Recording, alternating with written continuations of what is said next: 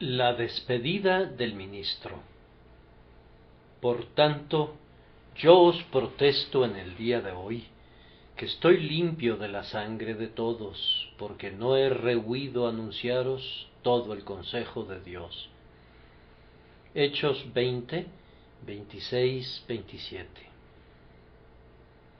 Cuando Pablo se despidió de sus amigos efesios que habían venido a Mileto para decirle adiós, no les pidió un elogio por su capacidad, ni les solicitó que encomiaran su férvida elocuencia, sus profundos conocimientos, el alcance de su pensamiento o su penetrante juicio. Pablo sabía muy bien que podían reconocerle todas esas cosas y con todo que podía ser desechado al final. Él requería un testimonio que fuera válido en la corte del cielo y que fuera de valor a la hora de la muerte. Su más solemne testimonio es, yo os protesto en el día de hoy que estoy limpio de la sangre de todos porque no he rehuido anunciaros todo el consejo de Dios. En el apóstol esta declaración no era ningún egotismo, era un hecho que Pablo, sin cortejar las sonrisas ni temer la desaprobación de nadie, había predicado la verdad, toda la verdad y sólo la verdad, según le había instruido el Espíritu Santo y tal como la había recibido en su propio corazón. Oh, que todos los ministros de Cristo pudieran dar un testimonio semejante. Ahora, esta mañana me propongo, con la ayuda del Espíritu de Dios, hacer dos cosas. La primera será decir algo respecto a la solemne declaración del apóstol al partir. Y luego, posteriormente, con unas cuantas palabras solemnes, darles mi propio mensaje de despedida. En primer lugar, vamos a considerar la palabra del apóstol al partir. Yo os protesto en el día de hoy que no he rehuido anunciaros todo el consejo de Dios. Lo primero que nos llama la atención es la declaración del apóstol respecto a las doctrinas que había predicado.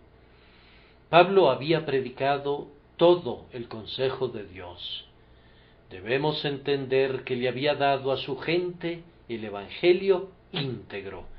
No había enfatizado alguna doctrina del Evangelio con detrimento del resto, sino que su honesto empeño había sido exponer cada verdad según la analogía de la fe.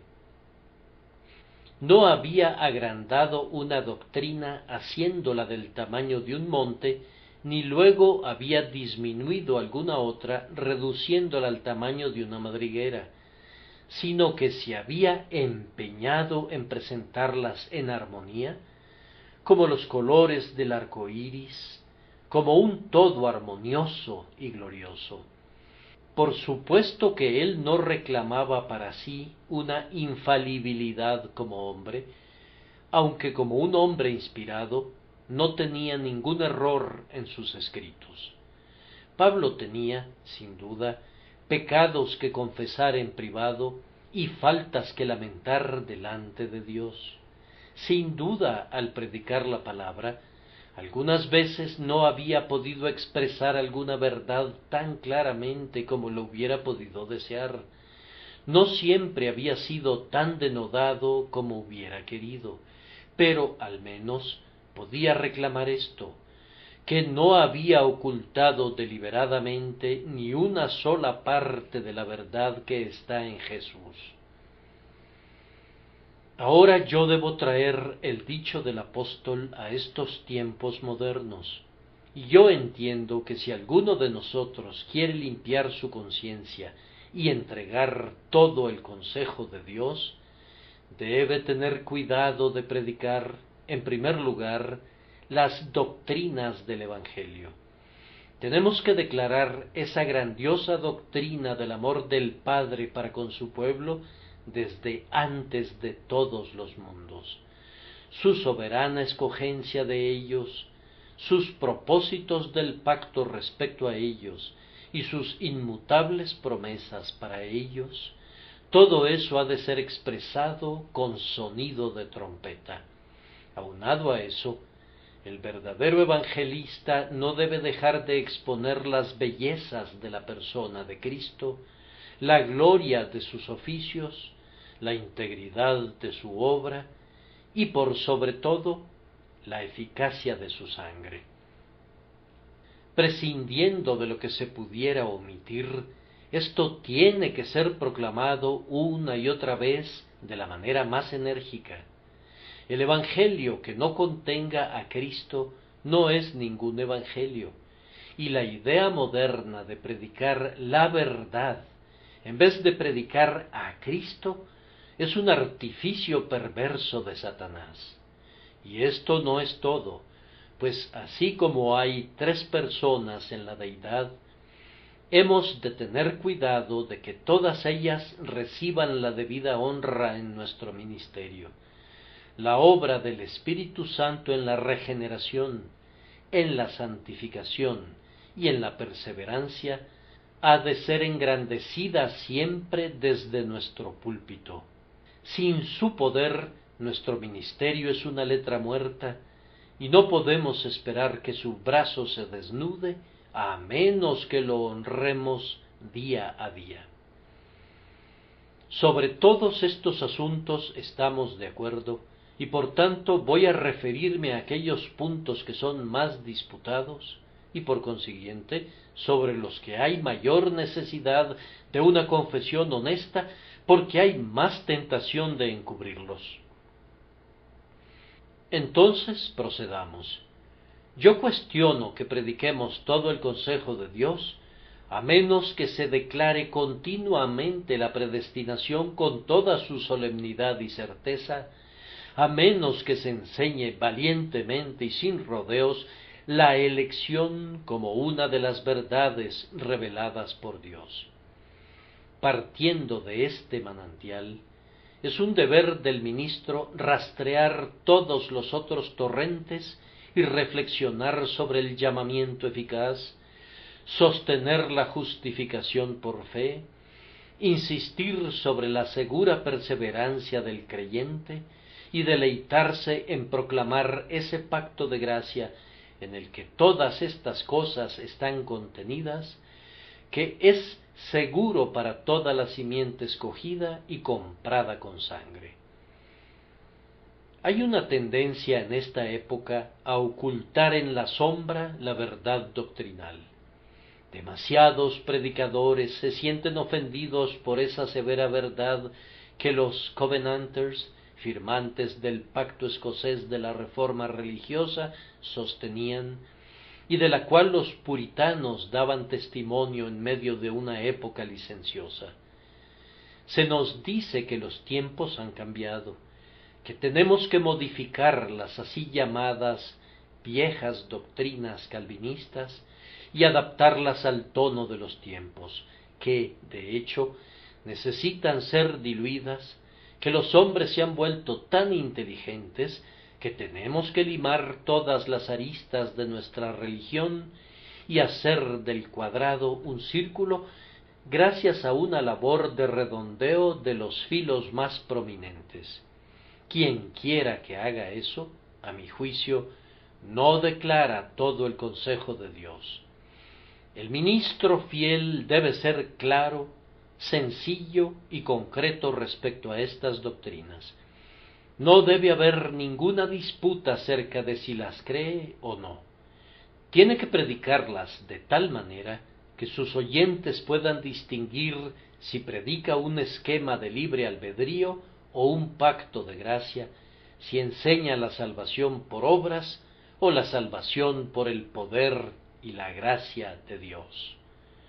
Pero, amados, un hombre podría predicar todas estas doctrinas en toda su plenitud y, no obstante, no declarar todo el consejo de Dios.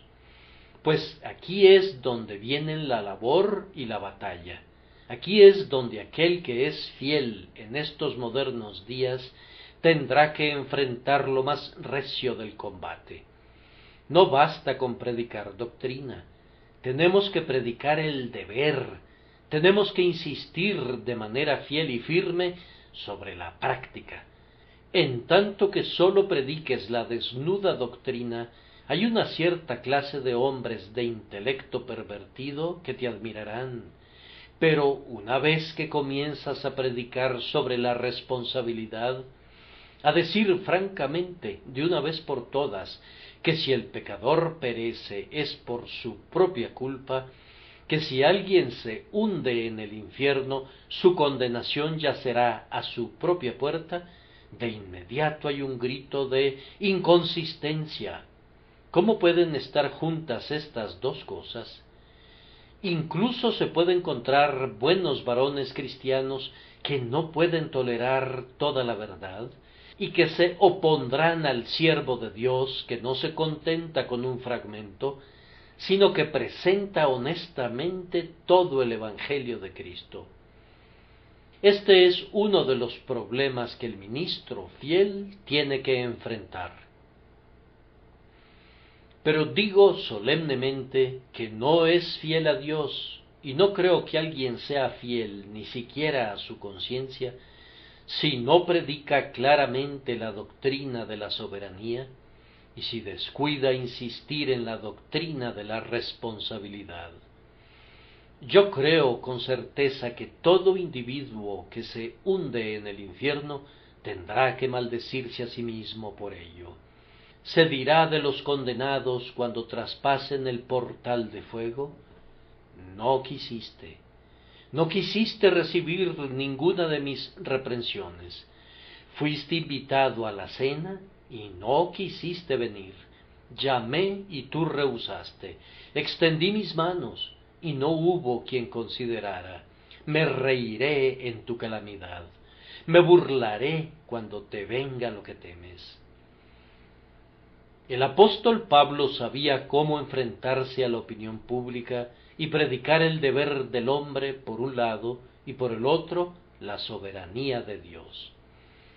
Quisiera que me fueran prestadas unas alas de águila para volar a la cima de la alta doctrina cuando estoy predicando sobre la soberanía. Dios tiene un poder absoluto e ilimitado sobre los hombres para hacer con ellos lo que le agrade, de la misma manera que el alfarero lo tiene con la arcilla. La criatura no ha de cuestionar al Creador, pues él no rinde cuentas a nadie de sus asuntos. Pero cuando predico respecto al hombre y considero el otro aspecto de la verdad, me sumerjo en las mayores honduras.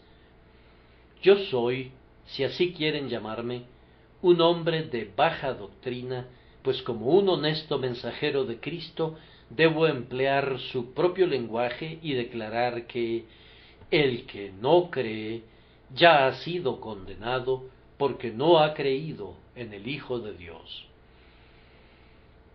Yo no veo que se predique todo el consejo de Dios a menos que esos dos puntos aparentemente contradictorios sean tratados y enseñados claramente. Para predicar todo el consejo de Dios es necesario declarar la promesa en toda su gratuidad, seguridad y riqueza. Cuando la promesa constituye el tema del texto, el ministro no debe tenerle miedo. Si es una promesa incondicional, él debe hacer que su incondicionalidad sea la característica más prominente de su discurso. Debe cubrir íntegramente el tema con lo que sea que Dios ha prometido a su pueblo. Si el tema es el mandamiento, el ministro no debe arredrarse, debe expresar el precepto tan plena y tan confiadamente como expresaría la promesa. Tiene que exhortar, reprender y mandar con toda paciencia. Tiene que sostener siempre el hecho de que la parte preceptiva del Evangelio es tan valiosa, es más, tan invaluable como la parte promisoria. tiene que seguir manifestando que por sus frutos los conoceréis, que todo árbol que no da buen fruto es cortado y echado en el fuego. Tiene que predicarse la necesidad de vivir santamente, así como de vivir felizmente. Debe insistirse constantemente en la santidad de vida, así como en esa fe sencilla que para todo depende de Cristo. Para declarar todo el consejo de Dios, para resumir diez mil cosas en una, creo que es necesario que cuando un ministro recibe su texto, debe decir honesta y rectamente lo que el texto significa. Demasiados ministros reciben un texto y lo matan, le retuercen su cuello y luego lo rellenan con algunas nociones huecas y lo ponen sobre la mesa para que un pueblo irreflexivo se alimente de él. Quien no deja que la palabra de Dios hable por sí misma en su propio puro y sencillo lenguaje, no predica todo el consejo de Dios si un día encuentra un texto como este, no depende del que quiere ni del que corre, sino de Dios que tiene misericordia, el ministro que es fiel llegará hasta el fondo de ese texto. Y si en la mañana el Espíritu de Dios le graba en su conciencia lo siguiente, no queréis venir a mí para que tengáis vida, o este otro, el que quiera que venga, será muy honesto tanto con este segundo texto como lo fue con el primero. No eludirá la verdad.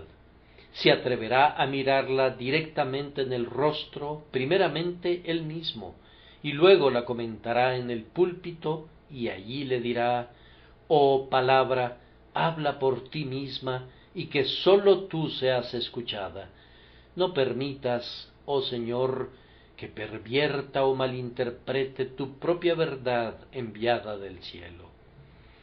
La simple honestidad para con la pura palabra de Dios es, yo pienso, un requisito para el hombre que no quisiera evadir la predicación de todo el consejo de Dios.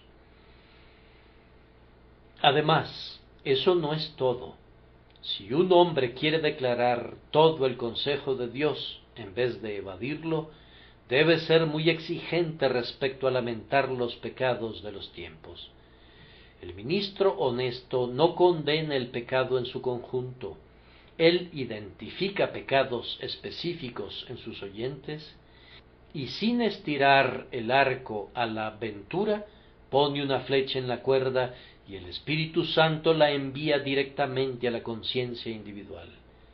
Quien es fiel a su Dios no mira a su congregación como una gran masa, sino que mira individuos separados y se esfuerza por adaptar su discurso a las conciencias de los hombres, de tal manera que percibirán que habla de ellos.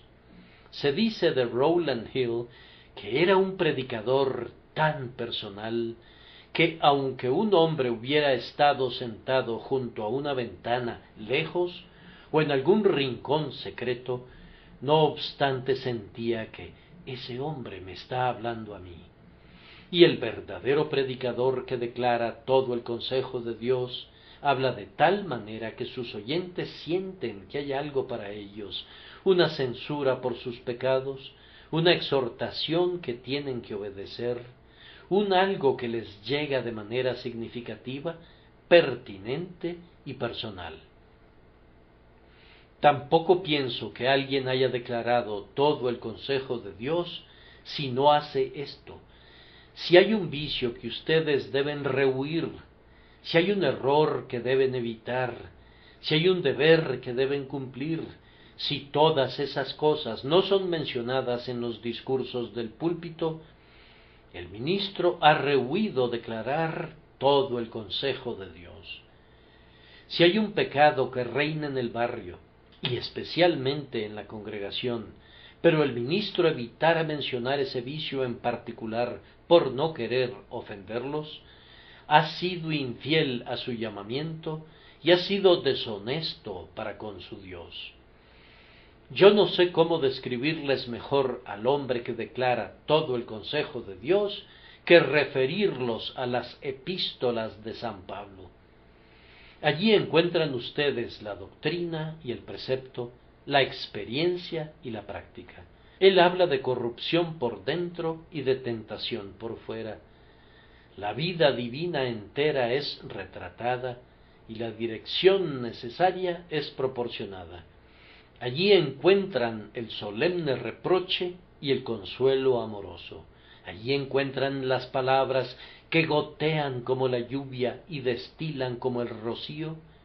Y allí tienen las frases que retumban como truenos y centellean como rayos. Allí lo ven una vez con su callado, conduciendo gentilmente a sus ovejas a los pastos, y de pronto lo ven con la espada desenvainada, librando una valiente batalla contra los enemigos de Israel.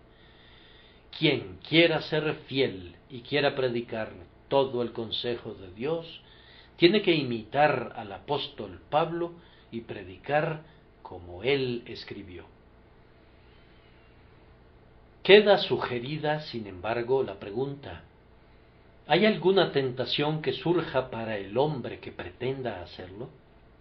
¿Hay algo que le tentaría a desviarse del camino recto e inducirlo a no predicar todo el consejo de Dios? Ah, hermano mío, poco entiendes la posición del ministro si no has temblado algunas veces por él. Adoptas sólo una fase de la verdad y serás aclamado hasta los propios cielos.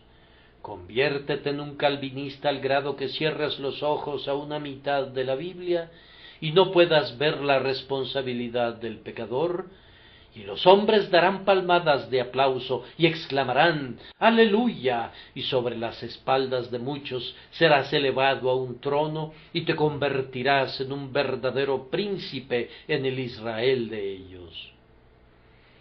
Por otro lado, comienza a predicar mera moralidad, práctica sin doctrina, y serás cargado en hombros por otros hombres. Si se me permite usar esta figura, cabalgarás sobre esos asnos y entrarás a Jerusalén y los oirás exclamar, Hosana, y los verás ondear sus ramos de palmas delante de ti. Pero predica una vez todo el consejo de Dios, y ambos grupos se te echarán encima. Uno exclamará, el hombre es demasiado sublime, y el otro dirá, no, es demasiado bajo. Un grupo dirá, es un arminiano consumado, y el otro es un vil hipercalvinista. Ahora bien, al hombre no le gusta estar en medio de dos fuegos. Hay una inclinación a agradar a uno u otro de los dos bandos, y así, aunque no fuera para incrementar los adherentes de uno, al menos es para conseguir más feroces adherentes. Sí, pero si comenzamos a pensar en eso una vez, si permitimos que el clamor de cualquier partido, de cualquier bando, nos aparte del camino angosto, de la senda del bien y de la verdad y de la rectitud, eso ha sido todo para nosotros. ¿Cuántos ministros sienten la influencia de personas adineradas? El ministro en su púlpito tal vez está inclinado a pensar en el caballero que está en el reclinatorio tapizado de color verde. O de otra manera piensa, ¿qué dirá el diácono tal y tal? O ¿qué dirá el otro diácono que piensa exactamente lo contrario? ¿O qué escribirá el señor A, el editor de tal periódico, el próximo lunes? ¿O qué dirá la señora B la próxima vez que me la encuentre? Sí, todas estas cosas ponen su pequeño peso en la balanza, y a menos que el varón sea mantenido íntegro por Dios el Espíritu Santo, tienden a hacer que se desvíe un poco de ese camino angosto que es el único en el que puede estar, si quiere declarar, todo el consejo de Dios. Ah, amigos, al varón que endosa la opinión de una camarilla le esperan honores, pero aunque hay honras reservadas para él, al hombre que quiere permanecer firme junto al estandarte inmaculado de la verdad, aunque estuviera aislado y solitario, y presentar batalla contra la perversidad en toda forma, tanto en la iglesia como en el mundo, le esperan más deshonras. Por tanto, que el apóstol se atribuyera que no había rehuido declarar todo el consejo de Dios, no era un testimonio insignificante. Pero déjenme comentar adicionalmente que si bien existe la tentación de no declarar todo el consejo de Dios, el verdadero ministro de Cristo se siente impelido a predicar toda la verdad porque ella y sólo ella puede satisfacer las necesidades del hombre. ¿Cuántos males ha visto este mundo gracias a un evangelio distorsionado, mutilado y moldeado por el hombre. Cuántos perjuicios han sufrido las almas de los hombres gracias a varones que han predicado sólo una parte y no todo el consejo de Dios. Mi corazón sangra por muchas familias en las que la doctrina antinomiana ha cobrado el dominio. Yo podría contar muchas tristes historias de familias muertas en pecado cuyas conciencias están cauterizadas como con un hierro candente por la fatal predicación que escuchan. He conocido convicciones que han sido ahogadas y deseos que han sido apagados por ese sistema que destruye el alma, que suprime la condición humana del ser y lo hace tan responsable como un buey. No puedo imaginarme un instrumento más apto en las manos de Satanás para la ruina de las almas que un ministro que les dice a los pecadores que no es su deber arrepentirse de sus pecados o creer en Cristo, que tiene la arrogancia de llamarse un ministro del Evangelio mientras enseña que Dios odia a algunos hombres infinita e inmutablemente por ninguna razón de ningún tipo, sino simplemente porque así decide hacerlo. Oh hermanos míos, que el Señor los salve de la voz del encantador y los guarde por siempre sordos a la voz del error. Aun en familias cristianas, cuánto mal produce un evangelio distorsionado. He visto al joven creyente, acabado de ser salvado del pecado, feliz en su temprana carrera cristiana y caminando humildemente con su Dios pero el mal ha reptado en su interior disfrazado con el manto de la verdad. El dedo de la ceguera parcial fue puesto sobre sus ojos y sólo podía ver una doctrina. Podía ver la soberanía, pero no la responsabilidad. El ministro que en un tiempo fue amado llegó a ser odiado. El varón que había sido honesto en la predicación de la palabra de Dios fue considerado como la es de todas las cosas. ¿Y cuál fue el efecto? Todo lo contrario de lo bueno y misericordioso. La intolerancia usurpó el lugar del amor, la amargura se albergó allí donde una vez existió un carácter amable. Podría señalarles innumerables instancias en las que el énfasis de alguna doctrina peculiar ha conducido a los hombres a un exceso de intolerancia y amargura. Y una vez que un hombre ha llegado a ese punto, está lo suficientemente listo para todo tipo de pecado al que el diablo le agrade tentarle. Es necesario que se predique todo el Evangelio, pues de lo contrario los espíritus, incluso los cristianos, quedan desfigurados y mutilados. He conocido a varones diligentes por Cristo que trabajaban por ganar almas con todas sus fuerzas y de repente han abrazado una doctrina en particular a despecho de toda la verdad y han caído en el letargo.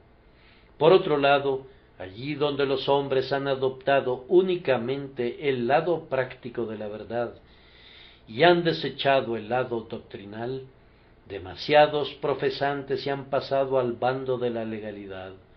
Han hablado como si fueran a ser salvados por obras y casi han olvidado aquella gracia por la que fueron llamados. Son como los Gálatas, se han dejado fascinar por lo que han oído. El creyente en Cristo se ha de ser guardado puro, simple, santo, caritativo y semejante a Cristo, ha de ser guardado así únicamente por una predicación de toda la verdad que está en Jesús. Y en cuanto a la salvación de los pecadores, ah, mis oyentes, no podemos esperar nunca que Dios bendiga nuestro ministerio para la conversión de los pecadores, a menos que prediquemos el Evangelio como un todo.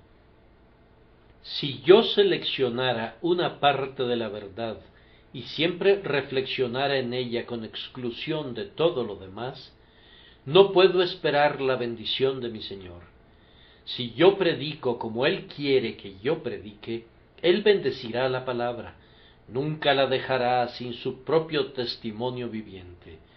Pero si imagino que puedo mejorar el Evangelio, que lo puedo hacer consistente, que puedo vestirlo para hacer que se vea mejor, descubriré que mi Señor ha partido y que en las paredes del santuario ha sido escrito y cabod. ¿Cuántos son mantenidos en esclavitud gracias al descuido de las invitaciones del Evangelio? Anhelan ser salvados, suben a la casa de Dios gimiendo para ser salvados, y no hay nada sino predestinación para ellos. Por otro lado, cuán grandes multitudes son mantenidas en las tinieblas debido a la predicación práctica. Todo consiste en hacer, hacer y nada sino hacer, y las pobres almas salen diciendo ¿De qué me sirve eso a mí?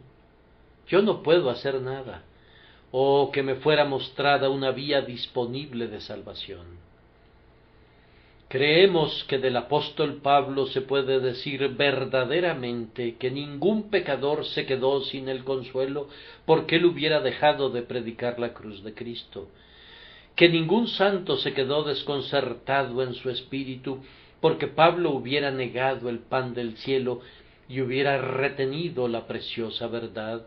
Que ningún cristiano práctico se volvió tan práctico como para volverse legal, y que ningún cristiano doctrinal se volvió tan doctrinal como para volverse impráctico. Su predicación era de un tipo tan suculento y consistente que quienes le oían, siendo bendecidos por el Espíritu, se volvían cristianos en verdad, tanto en la vida como en el Espíritu, reflejando la imagen de su Señor. Siento que no puedo demorarme mucho en este texto. He estado tan extremadamente indispuesto en estos dos últimos días que los pensamientos que esperaba presentarles en mejor forma han salido tropezando de mi boca y han distado de hacerlo de manera ordenada. Ahora debo dejar al apóstol Pablo para dirigirles unas cuantas palabras afectuosas, sinceras y cálidas a manera de despedida. Por tanto, yo os protesto en el día de hoy que estoy limpio de la sangre de todos, porque no he rehuido anunciaros todo el consejo de Dios.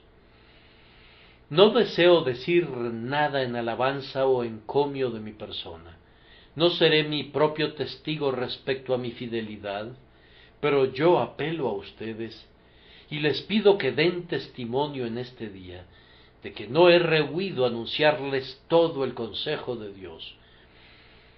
Con frecuencia he venido a este púlpito sintiéndome muy débil, y con mayor frecuencia todavía me he retirado de él experimentando gran aflicción por no haberles podido predicar tan denodadamente como deseaba. Confieso muchos errores y fallas, y más especialmente confieso una carencia de celo cuando estoy involucrado en la oración por sus almas. Pero hay una acusación de la que me absuelve mi conciencia esta mañana, y yo pienso que ustedes me absolverán también, pues no he rehuido anunciar todo el consejo de Dios. Si en algo he errado, ha sido un error de juicio Pudiera haber estado errado, pero en la medida en que he aprendido la verdad, puedo decir que ningún miedo a la opinión pública ni a la opinión privada me ha apartado jamás de lo que sostengo como la verdad de mi Señor y Maestro. Les he predicado las cosas preciosas del Evangelio. Me he esforzado hasta el límite de mi capacidad en predicar la gracia en toda su plenitud. Conozco lo precioso de esa doctrina en mi propia experiencia. Dios no quiera que yo predique alguna otra cosa. Si no somos salvados por gracia, yo no puedo ser salvado para nada nunca. Si la obra de la salvación no estuviera en las manos de Dios de principio a fin, ninguno de nosotros podría ver jamás el rostro de Dios con aceptación. Yo predico esta doctrina no por mi propia decisión, sino por absoluta necesidad, pues si esta doctrina no fuera cierta, entonces seríamos almas perdidas, vana es nuestra predicación, vana es también vuestra fe, y estamos todavía en nuestros pecados, y allí hemos de continuar hasta el fin.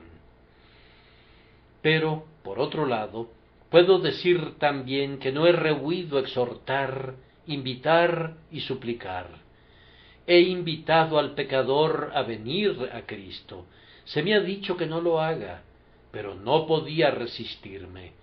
Con entrañas anhelantes por los pecadores que perecen, no podría concluir sin clamar Ven a Jesús, pecador, ven. Con ojos que derraman lágrimas por los pecadores, me veo compelido a invitarlos a venir a Jesús. No me es posible hablar sobre la doctrina sin hacer una invitación. Si no vienes a Cristo, no es por falta de un llamamiento o porque no haya llorado por tus pecados y experimentado dolores de parto por las almas de los hombres. La única cosa que he de pedirles es esta. Den testimonio de mí, queridos oyentes, den testimonio de mí, de que respecto a eso yo estoy limpio de la sangre de todos, pues he predicado todo lo que sé de todo el consejo de Dios.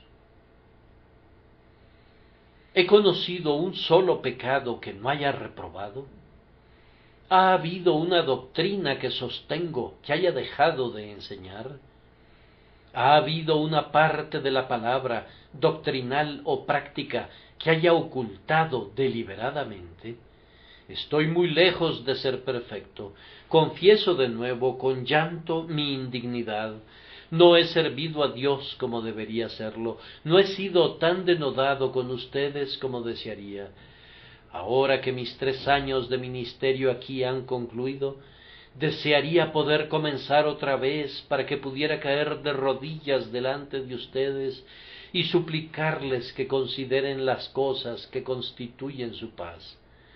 Respecto a esto, otra vez repito que en cuanto a denuedo me confieso culpable, con todo, en cuanto a la verdad y honestidad, puedo apelar al tribunal de Dios puedo apelar a los ángeles elegidos, puedo pedirles a todos ustedes que den testimonio de que no he rehuido anunciar todo el consejo de Dios.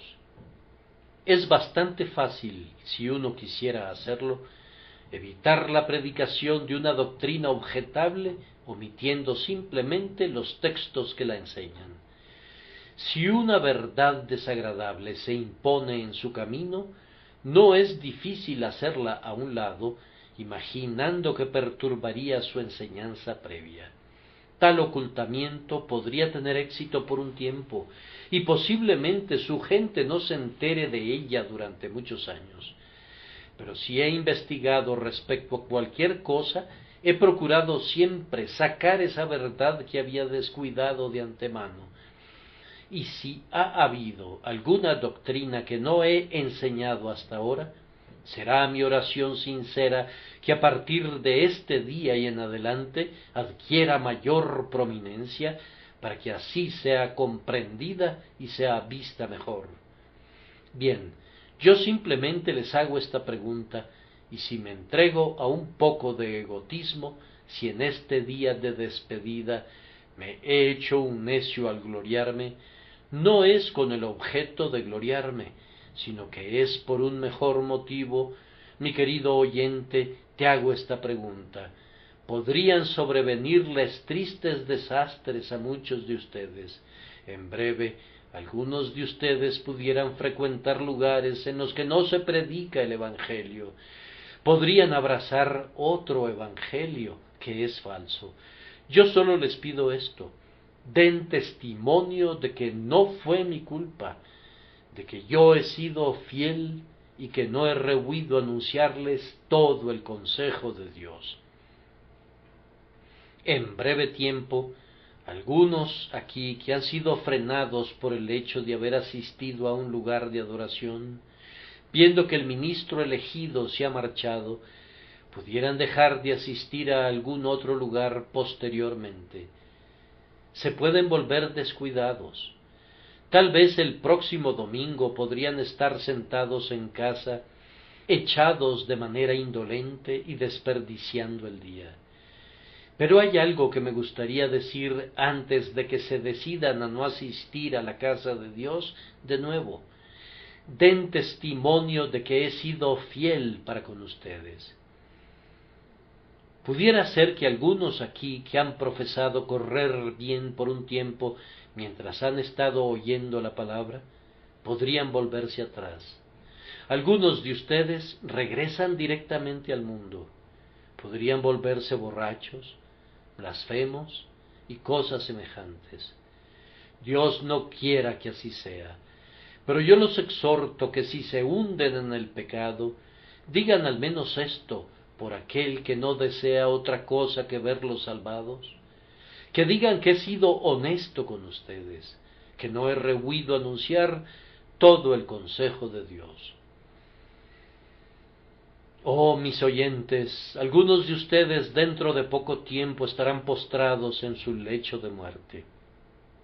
Cuando su pulso sea débil, cuando los terrores de la muerte sombría los rodeen, si todavía no se han convertido a Cristo, hay algo que yo quiero que agreguen a su última voluntad y testamento, y es esto, la exclusión del ministro que está delante de ustedes en este día, de cualquier participación en esa desesperada insensatez suya que los ha conducido a descuidar su propia alma.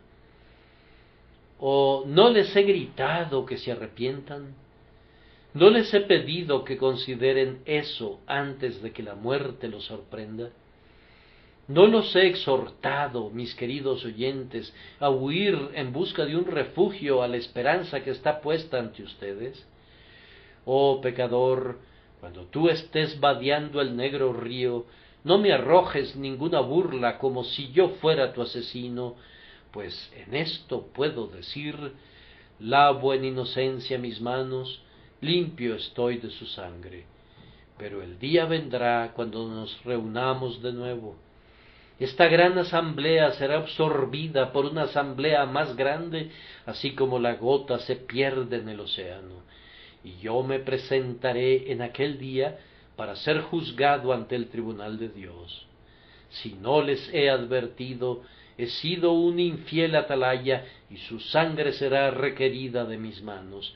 Si no les he predicado a Cristo y si no les he pedido que huyan en busca de refugio, aunque perezcan, con todo, su alma me será requerida. Yo les suplico que si se ríen de mí, si rechazan mi mensaje, si desprecian a Cristo, si odian su Evangelio, si son condenados, por lo menos denme una absolución de su sangre. Veo a algunos ante mí que no me oyen con frecuencia y con todo puedo decir respecto a ellos que han sido el objeto de mis oraciones privadas y a menudo también de mis lágrimas cuando veo que continúan en sus iniquidades. Bien, yo les pido en verdad esta única cosa, y como hombres honestos no pueden negármela. Si ustedes quieren conservar sus pecados, si quieren perderse, si no quieren venir a Cristo, al menos en medio de los truenos del gran día, cuando me presente a juicio ante el tribunal de Dios, absuélvanme de haber destruido sus almas. ¿Qué más puedo decir? ¿Cómo les suplicaré? Si tuviera la lengua de un ángel y el corazón del Salvador, entonces suplicaría, pero no puedo decir más de lo que he hecho a menudo. En el nombre de Dios les suplico que huyan a Cristo en busca de refugio. Si todo lo anterior no bastara, que te baste esto. Ven, alma culpable, y huye a aquel cuyos amplios brazos abiertos están dispuestos a recibir a toda alma que huya a él con penitencia y fe.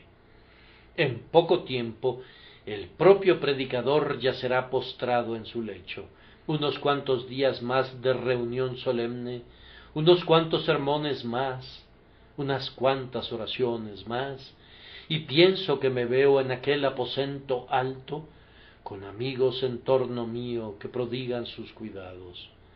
Aquel que ha predicado a miles, ahora necesita consuelo para él mismo. Aquel que ha animado a muchos en el artículo de la muerte, Ahora le ha tocado atravesar el río. Mis queridos oyentes, ¿habrá alguno de ustedes a quien veré en mi lecho de muerte que me habrá de maldecir por ser infiel?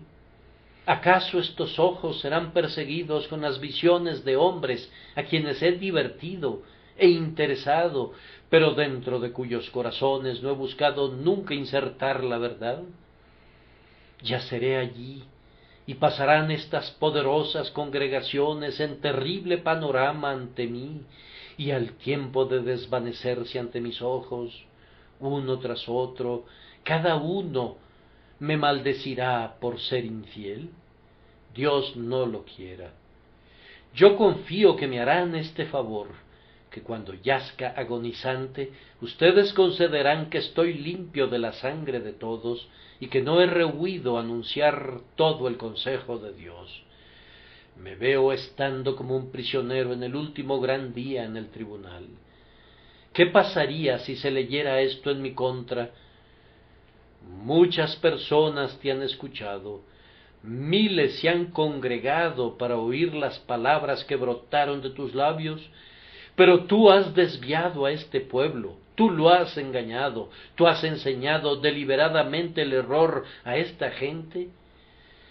Truenos como los que nunca se han oído antes retumbarán sobre esta pobre cabeza, y rayos más terroríficos que los que hayan chamuscado jamás a los malignos demolerán este corazón si he sido infiel a ustedes. Mi posición si hubiera predicado sólo una vez la palabra a estas multitudes para hablar de muchos miles de veces, mi posición sería sumamente terrible en todo el universo si yo fuera infiel. Oh, que Dios aparte de mi cabeza este mal de la infidelidad, que es uno de los peores. Ahora, estando aquí, hago este último llamado, les ruego en nombre de Cristo, reconciliaos con Dios. Pero si no quieren ser reconciliados, les pido este único favor, y yo creo que no me lo negarán, que asuman la responsabilidad de su propia ruina, pues yo estoy limpio de la sangre de todos, ya que no he rehuido anunciarles todo el consejo de Dios. Baste esto a manera de un llamado para que den testimonio. Ahora voy a hacerles una solicitud. Tengo que pedirles un favor a todos los presentes. Si en algo han sido beneficiados, si en algo han recibido alguna vez un consuelo, si han encontrado a Cristo de alguna manera por la predicación del Evangelio aquí, yo les ruego que aunque no oigan mis palabras de nuevo, de nuevo les ruego que me lleven en oración en su corazón ante el trono de Dios. Vivimos por las oraciones de nuestro pueblo. Los ministros de Dios deben más a las oraciones de su pueblo de lo que jamás sabrán. Yo amo a mi gente porque siempre está orando por mí. Nunca se oró más por un ministro como se ha orado por mí. Pero aquellos que se verán compelidos a separarse de nosotros en razón de la distancia y causas semejantes, llévenme todavía en sus pensamientos delante de Dios, y que mi nombre se grabe en sus pechos con la misma frecuencia con que se presenten delante del propiciatorio. Es poco lo que les pido. Es simplemente que digan, Señor, ayuda a tu siervo a ganar almas para Cristo. Pidan que el ministro sea hecho más útil de lo que ha sido hasta ahora. Que si en algo está equivocado, sea llevado a la verdad. Si no los ha consolado, pidan que lo haga en el futuro. Pero si ha sido honesto con ustedes, entonces oren pidiendo que el Maestro lo guarde en santidad. Y a la vez que les pido que presenten esta petición por mí, debe ser también por todos aquellos que predican la verdad en Jesús. Hermanos, oren por nosotros, Quisiéramos trabajar por ustedes como aquellos que deben rendir cuentas. Ah, no es algo insignificante ser un ministro si somos fieles a nuestro llamamiento. Tal como dijo Baxter una vez cuando alguien le comentó que el ministerio era un trabajo fácil. Amigo, si lo piensas así, yo quisiera que tomaras mi lugar y que hicieras la prueba. Si agonizar con Dios en oración si luchar por las almas de los hombres, si ser objeto de abuso y quedarse sin responder, si sufrir todo tipo de reproches y calumnias, si este es el reposo, tómalo, amigo, pues a mí me alegrará deshacerme de esto. Yo les pido que oren por todos los ministros de Cristo, para que sean ayudados y sustentados, mantenidos y apoyados, para que como sus días sean sus fuerzas. Y luego, habiendo hecho esta petición por mí y por tanto, habiendo hecho una petición egoísta, tengo que hacer una súplica por otros. Mis queridos oyentes, no puedo cerrar mis ojos al hecho de que hay todavía muchos entre ustedes que han oído aquí la palabra por largo tiempo pero que todavía no le han dado sus corazones a Cristo. Me alegra verlos aquí, aunque sea por última vez. Si no volvieran a hollar nunca los santos atrios de la casa de Dios de nuevo, si no volvieran a oír su palabra, si no volvieran a escuchar la cálida invitación o la advertencia honesta, tengo que hacerles una súplica.